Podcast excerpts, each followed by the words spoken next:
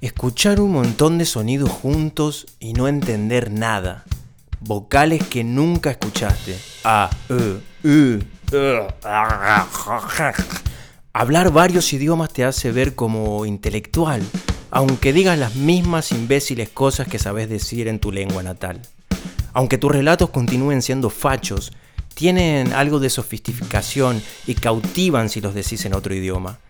Cautivar, esa palabra me enciende. Es la palabra que me dijo mi novia cuando me engañó con otro.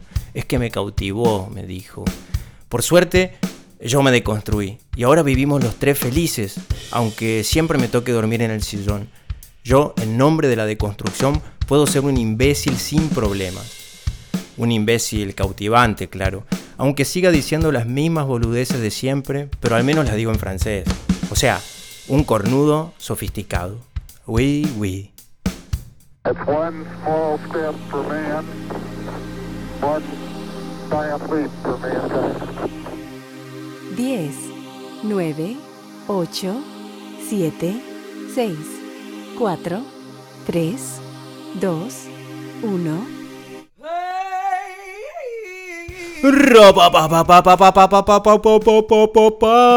Estamos grabando, sí, estamos grabando. La producción me confirma que estamos grabando. Sí, sí, estamos grabando. La producción, ¿quién es? Yo mismo, Lucas Guillén, quien les habla, es la producción es el orador y es el, que hace todas las cosas, porque bueno, es, eh, es así. Este, uno está empezando eh, como elegante, el, cantante. Eh, que grababa con su computadora Conectar Igualdad. Este, de la misma manera estoy yo acá grabando este episodio para ustedes. Así que, mortal, estamos on fire, prendido fuego acá. Este, hoy, hoy ah, vamos a hablar un poco sobre aprender idiomas, ¿no? Que una cosa bastante difícil a veces, ¿no? Eh, para mí fue complicadísimo porque, eh, claro, eh, en la escuela de uno, ¿no? el idioma era como básicamente la, hora del recreo, no sé, cuando venía la teacher a, hablarnos de inglés, nosotros no entendíamos nada, imagínense, o sea, para nosotros era más importante hablar guaraní que inglés, ¿no? Porque me crié en el norte de Argentina, entonces, lógicamente, uno, ¿qué va a estar prestando la atención al inglés ahí? O sea, eh, además, me, gusta decir que no hablo inglés por una decisión política casi, o sea, el inglés me la suda básicamente, pero uno después se va dando cuenta de que en realidad es súper necesario hablar algún otro idioma, ¿no? Porque si no, uno queda eh, frente a la comunidad mundial como un gil, digamos, ¿no? Entonces, poco a poco tuve que eh, hacer de tripa corazón e intentar aprender a hablar algo, decir hola, hello, no sé, eh, aunque sigo pareciéndome a Carlos Tevez en Inglaterra, yo, ¿no? Como mi inglés es demasiado básico. Pero bueno, como todo en la vida, uno aprende porque se mete al campo de juego, ¿no? O sea, estaba acá y tenía que eh, aprender a decir algo. Siempre se pone muy difícil todo eso, pero si uno insiste, insiste, insiste, empieza a aprender ciertas cosas, ¿no? En Europa es súper normal hablar muchísimas lenguas, sobre todo acá donde vivo yo en Bélgica, que eh, hay más de 180 nacionalidades distintas conviviendo en este país, entonces uno se sube a veces al metro y puede escuchar hasta siete idiomas eh, conviviendo todo el tiempo, italiano, inglés, eh, francés, español, gente de Brasil, gente de donde se te ocurra, de muchísimos países de África nada, es así como se vive acá. Una mezcla, una gran ensalada de fruta. Eh, bien, lindo, interesante, interesante. Esa palabra me gusta decir cuando no sé muy bien qué decir, ¿no? Es una palabra que se utiliza mucho en el mundo del arte, o sea, la gente va a ver obras de arte y como no sabe qué carajo significan lo que está viendo, uno dice, ah, qué interesante, ¿eh? muy interesante, pero en realidad nadie sabe de qué carajo estamos hablando cuando vemos arte, sobre todo arte contemporáneo, que por ahí es bastante complicado. Em, porque a veces pareciera que los artistas contemporáneos lo que intentan hacer es que no se entienda de primera de cambio el mensaje, ¿no? Eh, lo cual me parece interesante, voy a decir. Eh, bien, este, es así, ¿no? En Latinoamérica nosotros por ahí no le prestamos tanta atención a, los idiomas. Más, creo que la gente que sabe hablar inglés por ahí latinoamericana es gente que ha ido a escuelas privadas o han enviado los padres a sus hijos a institutos a aprender a hablar inglés, a, tratar de meterles algo en la cabeza a sus hijos, no sé, una, lengua para que puedan en el día de mañana eh, defenderse eh, quizás en el exterior o mismo en Argentina, conseguir algunos trabajos quizás más interesantes. No lo sé, no sé cómo funciona eso, pero en mi caso que me crié en el norte, a mí no me llevaron a ninguna escuela privada ni ningún instituto eh, British para aprender a hablar inglés ni nada. Eh, entonces me tuve que hacer en el campo de juego. ¿Y dónde fue el campo de juego mío? Bueno, los primeros campos de juego mío en el exterior fueron cocinas, señores, porque yo este, hice hamburguesas eh, con el culo, básicamente. Tres años haciendo hamburguesas como loco para poder instaurarme en esta sociedad y así después poder desenvolver mi costado artístico, ¿no? lo cual ha sido duro, pero ha sido un lindo proceso. Y les decía que ha sido duro porque, claro, el francés, imagínense ustedes, una cosa rarísima, que tiene unas sonoridades que yo nunca escuché en mi vida, ¿no? Tiene unas vocales ahí rarísimas. En algún lugar escuché decir que tienen como 15 vocales distintas. O sea, es decir, tienen el A, E, I, O, U normal, pero también dentro de la E, por ejemplo, tienen varias E. Tienen E que se acentúan de algunas maneras distintas y esos acentos hacen que se pronuncien de una manera distinta. Por ejemplo, e, e, e. No lo sé si lo digo bien porque todavía no lo aprendí, pero son eh, sonoridades distintas que cambian un montón lo que uno quiere decir, ¿no?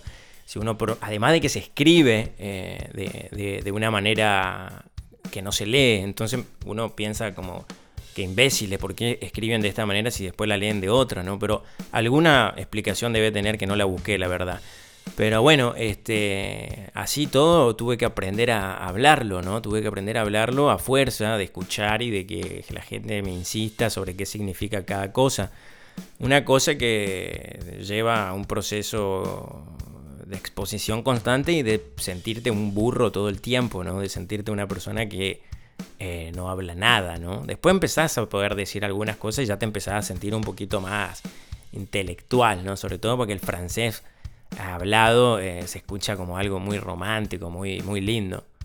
Aunque siempre estés diciendo las mismas imbéciles cosas que decís en el español, ¿no? Porque al final no sé cuántas palabras puede manejar uno que eh, una persona promedio normal, digamos. No sé cuántas palabras existen en el español. Voy a buscarlo a eso para, para decirlo. Este, supongamos que existen 5.000 palabras en, la lengua española, quizás existan más, me voy a fijar. Eh, pero claro, uno cuántas palabras conoce, 1500, 500, no sé cuántas puede conocer uno. Y está siempre entonces diciendo las mismas cosas una persona, ¿no? Cambiando el orden de las palabras, pero casi siempre el discurso que tiene es el mismo.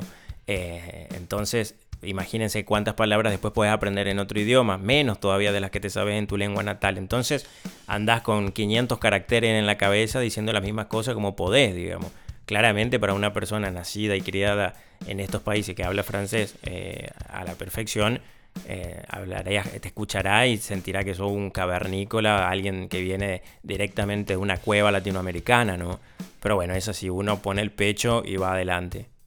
Y fíjense que a mí me sirvió muchísimo haber pasado por Italia primero, porque claro, yo eh, primero estuve en Italia como un año, también trabajando en cocina, porque mis papeles no me salían de la ciudadanía italiana, entonces estuve varado un año trabajando en cocinas ahí. Y ahí aprendí a hablar italiano a fuerza también, de que me gritaban los italianos eh, que pase... Eh, pásame cuesta, ¿cómo se dice esto en italiano? No me, no me sale ahora. Eh, ragazzo, fai attenzione, cioè, uh, questo, passami questa scatola. Y yo decía dentro mío, ¿qué me está diciendo esta persona? Me está diciendo que le pase qué cosa. Eh, eh, no entendía y me gritaban y me mostraban de qua, de la, de qui, de sotto, de sobra. Y ahí aprendí a hablar italiano así, a los gritos, porque vas encontrando eh, señas eh, y que te apuntan objetos y vas atribuyéndole a los objetos la palabra, ¿no? O sea, la lengua está atada al objeto finalmente, en, el primer momento que uno aprende a hablar, ¿no? Uy, me puse un poco, no sé, en una clase de idioma. Eh, pero bueno, por suerte me sirvió mucho pasar por, Italia para, aprender el italiano primero, que eh, a pesar de que uno cuando lo escucha eh, en un primer momento, cuando llega a Italia y escucha hablar italiano, puede captar algunas cosas, no la totalidad de las cosas, porque hay muchas, hay muchas palabras que se dicen de otra manera, se dicen de maneras muy diferentes a la, del español, Pero finalmente uno empieza a darse cuenta que es bastante similar al español al italiano. Entonces, por suerte, cuando después me vine a vivir a Bélgica, eh, me sirvió mucho conocer el italiano porque del italiano al francés también hay muchas cosas que son similares, porque bueno, todos son lenguas latinas, ¿no? Como lenguas romances, ¿no? Eh, este, entonces, eh, eso me sirvió bastante, la verdad. Y eso me ayudó mucho a ir comprendiendo de a poco nuevamente el francés. Cuando llegué a Bélgica igualmente y me hablaban en francés, no entendía nada, nada, nada, ni una palabra.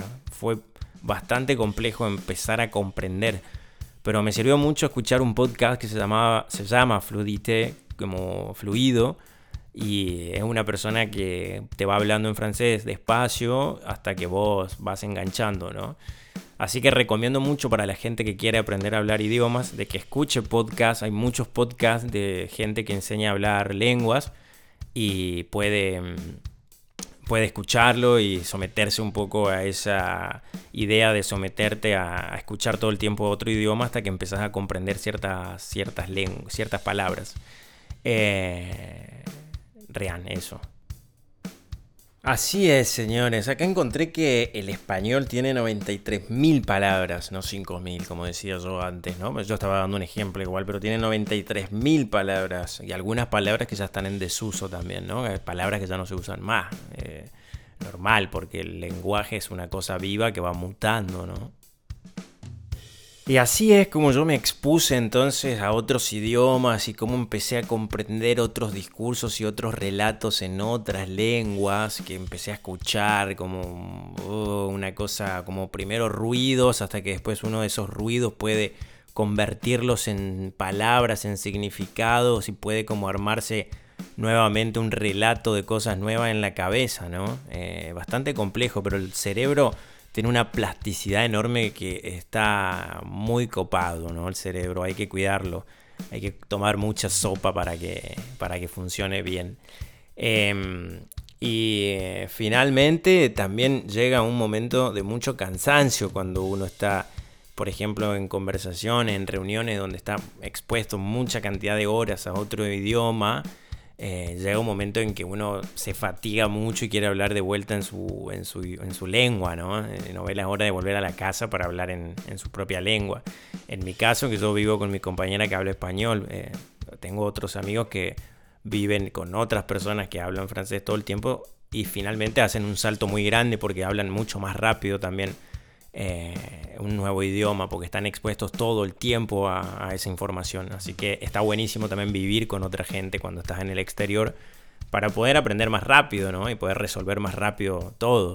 Siempre me, me, quedé muy sorprendido de la cantidad de lenguas que hablan en Europa, eh, sobre todo en el norte, porque claro, son países muy chiquitos que limitan con una cantidad infinita de países. Eh, entonces hablan las lenguas de los países que los rodean, ¿no? Siempre pensé también en, que en Argentina, si Roca no hubiese matado a toda la comunidad de pueblo originario, quizás nosotros tendríamos la posibilidad de hablar también un montón de lenguas diferentes, autóctonas en Argentina, eh, como la lengua como, pilagá o mataco o, eh, no sé, del sur también, ¿no? Los ona. Eh, un montón de, lenguas que, existieron en nuestros países y que nosotros eh, le hicimos una gran discriminación intelectual, ¿no? Porque, o sea, inclusive al guaraní se le ha hecho mucho tiempo una gran discriminación intelectual a pesar de que hoy, y gracias a, los que tomaron la decisión, ya se declaró como un idioma, ¿no? Hace mucho tiempo.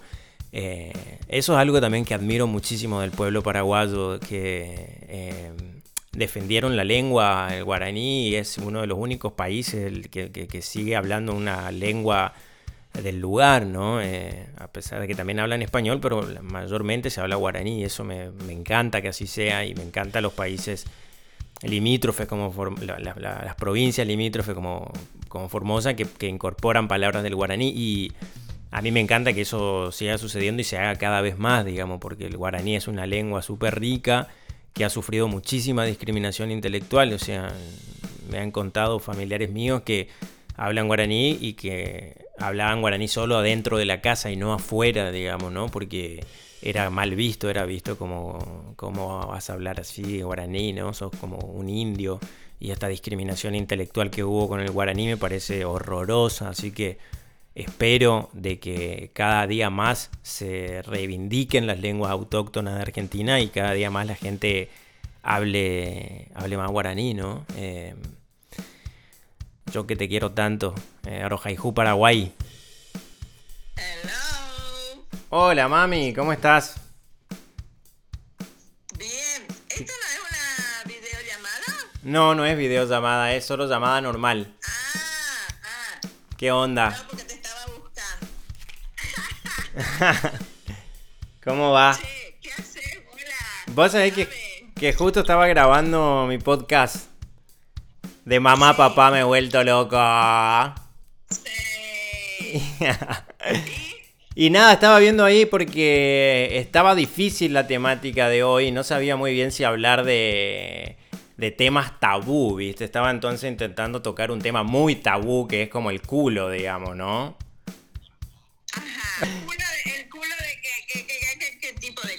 El culo de uno, ¿no? Como, no, no el mío, pero digo, el culo como sexualmente, ¿no? Cuando uno se encuentra con un culo, no sé si antiguamente eh, el culo era algo que, que era penetrado, digamos, eh, por cuando hacían el amor, ¿no? O sea, antiguamente me parece que estaba más vedado el culo, ¿no? Como más tabú. Sí. Y, Bueno, pero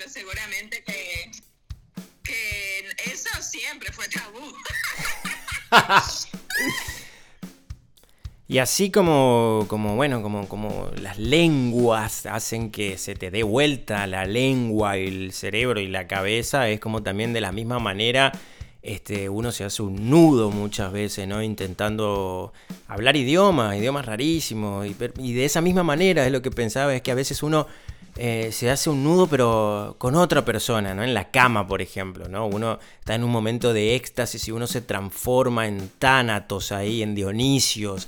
Y de repente, entre ida y vuelta y revolcones, uno se encuentra con un tercer ojo, ¿no? Co- Con, ese al que nunca le da el sol, eh, el, anillo intergaláctico, eh, el portal tabú, el asterisco de cuero, vamos, eh, el culo, el culo y su tabú, ¿no?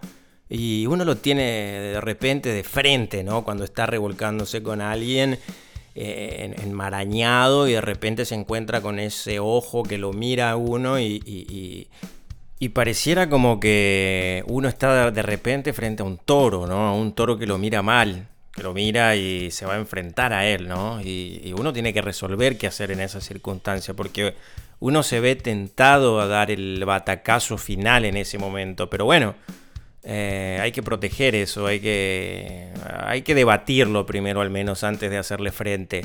Eh, uno tiene que saber frente a qué toro se, se enfrenta y cuáles son, cuáles son los toros donde uno puede hacer estocada. Así que nada, es una reflexión final que no tiene nada que ver o todo que ver con todo. Pero bueno, hoy- el programa salió así, salió un poco mezclado, un poco azaroso, un poco raro, un poco raro, pero vamos mejorando, vamos a ir mejorando poco a poco, eso se los prometo, porque mi público está ahí del otro lado, sí, vos que estás haciéndote un guiso, no sé, en este invierno crudo en el sur de Argentina, o eh, alguien que se esté haciendo un guiso en el norte de Argentina, que también están mis amigos por allá, o en el centro, alguien que esté tomándose un fernet con coca remangado eh, en Córdoba capital o en Buenos Aires, donde sea que estén, te mando un abrazo enorme. Vamos a ir mejorando poco a poco estos episodios de mamá, papá, me he vuelto loca. Y veremos qué va pasando. Eh, cada día voy a ir reflexionando. Aunque también me gustaría mucho leerlos a ustedes para ver qué, qué van queriendo, qué, qué van pidiéndome. Y vamos a ver si podemos generar una comunidad dentro de Mamá Papá Me he vuelto loco. Una, una comunidad de, de loquillos, o sea, de gente que está ahí loca por la vida, ¿no? Que creo que somos todos los que estamos locos por la vida, pero algunos tienden a querer disfrazar su locura eh, de traje y pensar de que están cuerdos, pero no es verdad, no crean en esas personas, esos son los peores. Eh, aguante la popu. Les mando un abrazo a todos. Para seguir viendo más episodios de Mamá Papá Me He Vuelto Loco, tienen que ponerle like a mi página en Spotify. Síganme, así puedo saber que están ahí del otro lado y puedo de a poco seguir sumando gente en esta locura que es Mamá Papá Me He Vuelto Loco, que ya lo dije como cinco veces, pero lo digo una vez más. Y así, nada, así me pongo contento porque hago esto por, por, amor, por amor, porque quiero que me quieran. Eh, así que básicamente estoy haciendo esto por, por, ustedes, para que me quieran y para yo amarlos, que ya se los he dicho la otra vez, los amo, desde ya los amo. Y poco a poco vamos a ir metiendo nuevo contenido. Estaba pensando que quizás para el próximo podcast puedo hablar sobre viajes que han salido mal con, mi familia, eh, autos que se han roto en el camino, eh, vacaciones tormentosas. Creo que puedo ir por ahí con algunas anécdotas de la infancia eh, y también voy a empezar a hablar de otras cosas y de lo que se me vaya ocurriendo, porque esto es así una cosa espontánea para estar conectado con vos que estás del otro lado. Te mando un abrazo, un beso gigantesco y cuiden, cuídense, cuiden cuiden el, anillo, eh, cuiden la escarapela eh, en nombre de la patria, por favor. Un abrazo enorme para todos. ¡Chau! Che, pero el capítulo de hoy me, bastante extraño, loco, ¿eh? Como, como el culo, me parece, la verdad. Este, la próxima vez habría que poner un poco más de orden a, a la situación. No sé qué piensa el equipo de producción. ¿Qué equipo de producción si estamos solos? Ah, es cierto. Bueno, Apaguen todo, por favor.